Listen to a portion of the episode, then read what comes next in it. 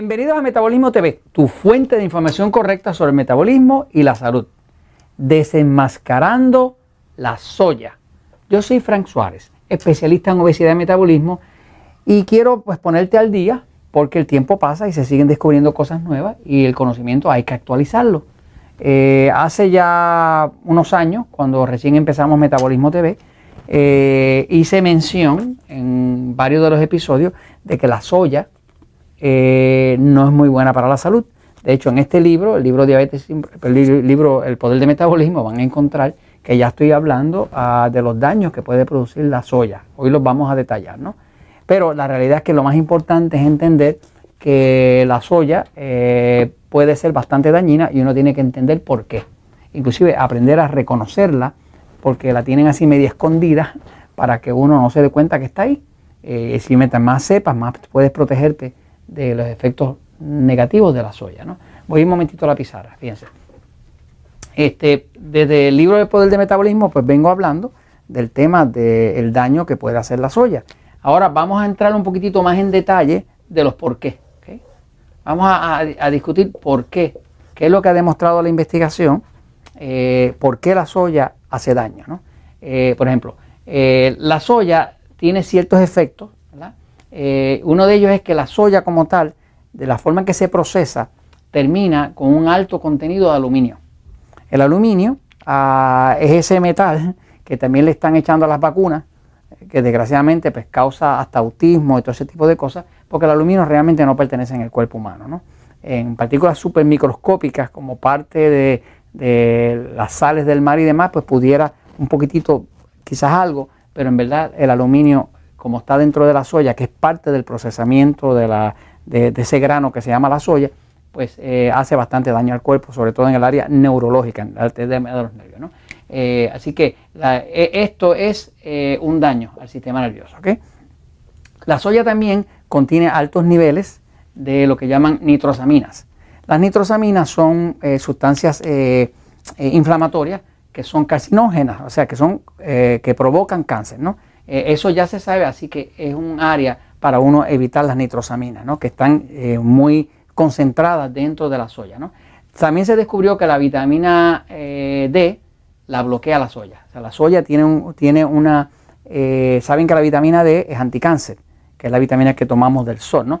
pero la soya tiene eh, un compuesto que bloquea la vitamina D.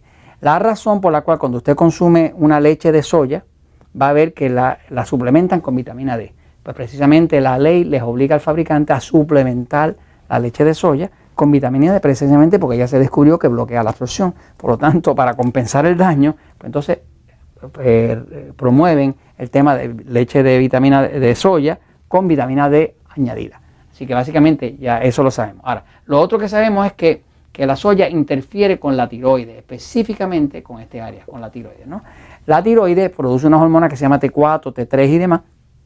La soya tiene un efecto bloqueador eh, y bloquea la función de la hormona de la tiroides. Por ejemplo, una persona que quiera evitar problemas de tiroides o que quiera poder algún día reducir la cantidad de, de hormona de tiroides que está tomando, pues debería tratar de evitar la soya, porque la soya bloquea eh, la producción de la tiroides de sus hormonas T4 y T3. ¿no?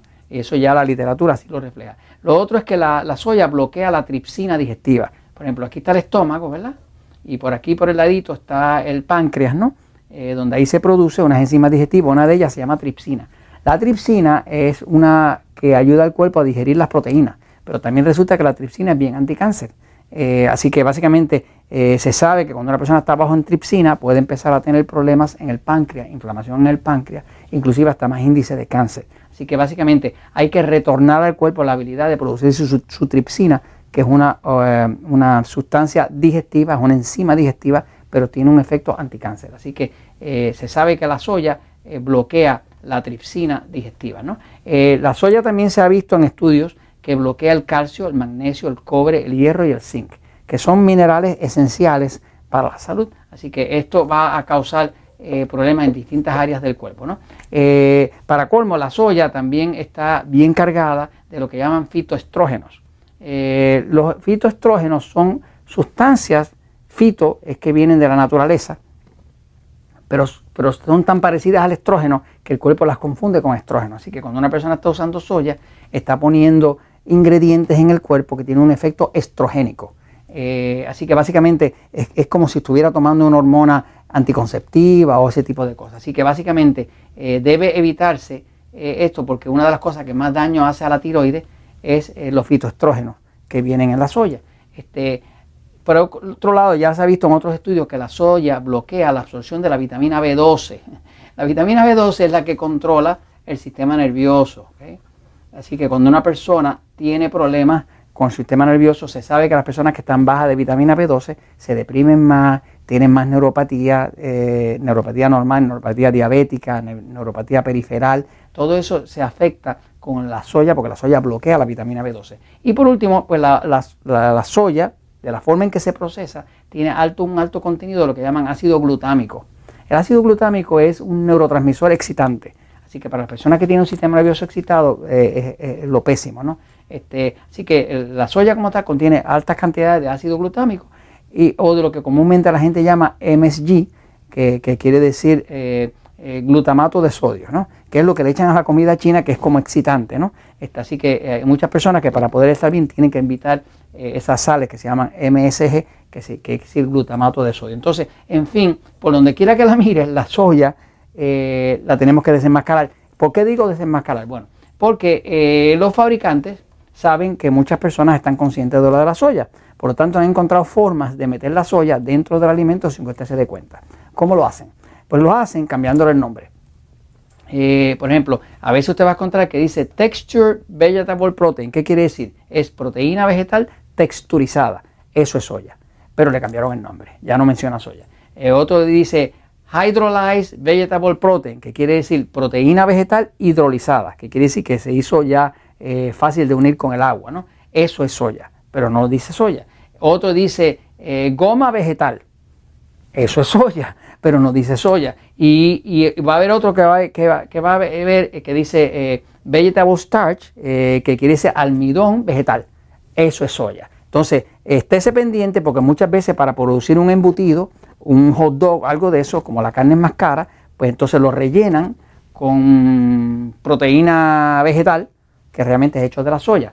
La soya es muy barata porque como se usa técnicas de reproducción y de crianza y de, eh, sembrado eh, de genéticamente modificado, pues entonces es súper barata, ¿no? Así que básicamente eh, esté pendiente de la soya porque tiene que protegerse de la soya. desde el inicio, en el poder del metabolismo, estoy diciendo esto, pero después de ver los estudios, pues veo que efectivamente la soya es muy dañina. Lo mejor que usted puede hacer es evitar la soya. Ahora, eso que acabo de decir no aplica para algunos productos de soya que son fermentados, ¿verdad? Por ejemplo, eh, eh, el, tempe, tempe eh, es soya fermentada y como es fermentada pierde muchas de estas propiedades y ya se hace mucho más seguro.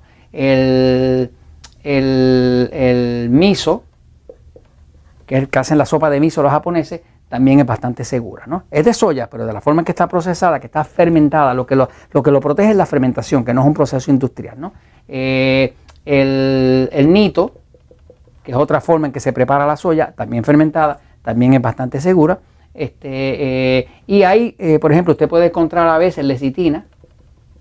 Lecitina de soya va a ser bastante segura porque por la forma en que se prepara está separada de la, proteína de la soya, que, es donde están todo este tipo de, elementos contrarios al cuerpo. Entonces, eh, básicamente, ah, la salsa soya la salsa soya es bastante segura si está fermentada. Si es la que hacen este, que no es eh, natural, que también la hacen, pero la salsa soya tradicional que está fermentada es bastante segura. Así que en este lado usted puede consumir cosas de productos de soya si son fermentados. El problema es que todo esto que está aquí no es por fermentación, es por acción química, ¿no? Y eso es lo que hace que sea peligroso. Entonces, todo esto se lo comento porque la verdad siempre triunfa.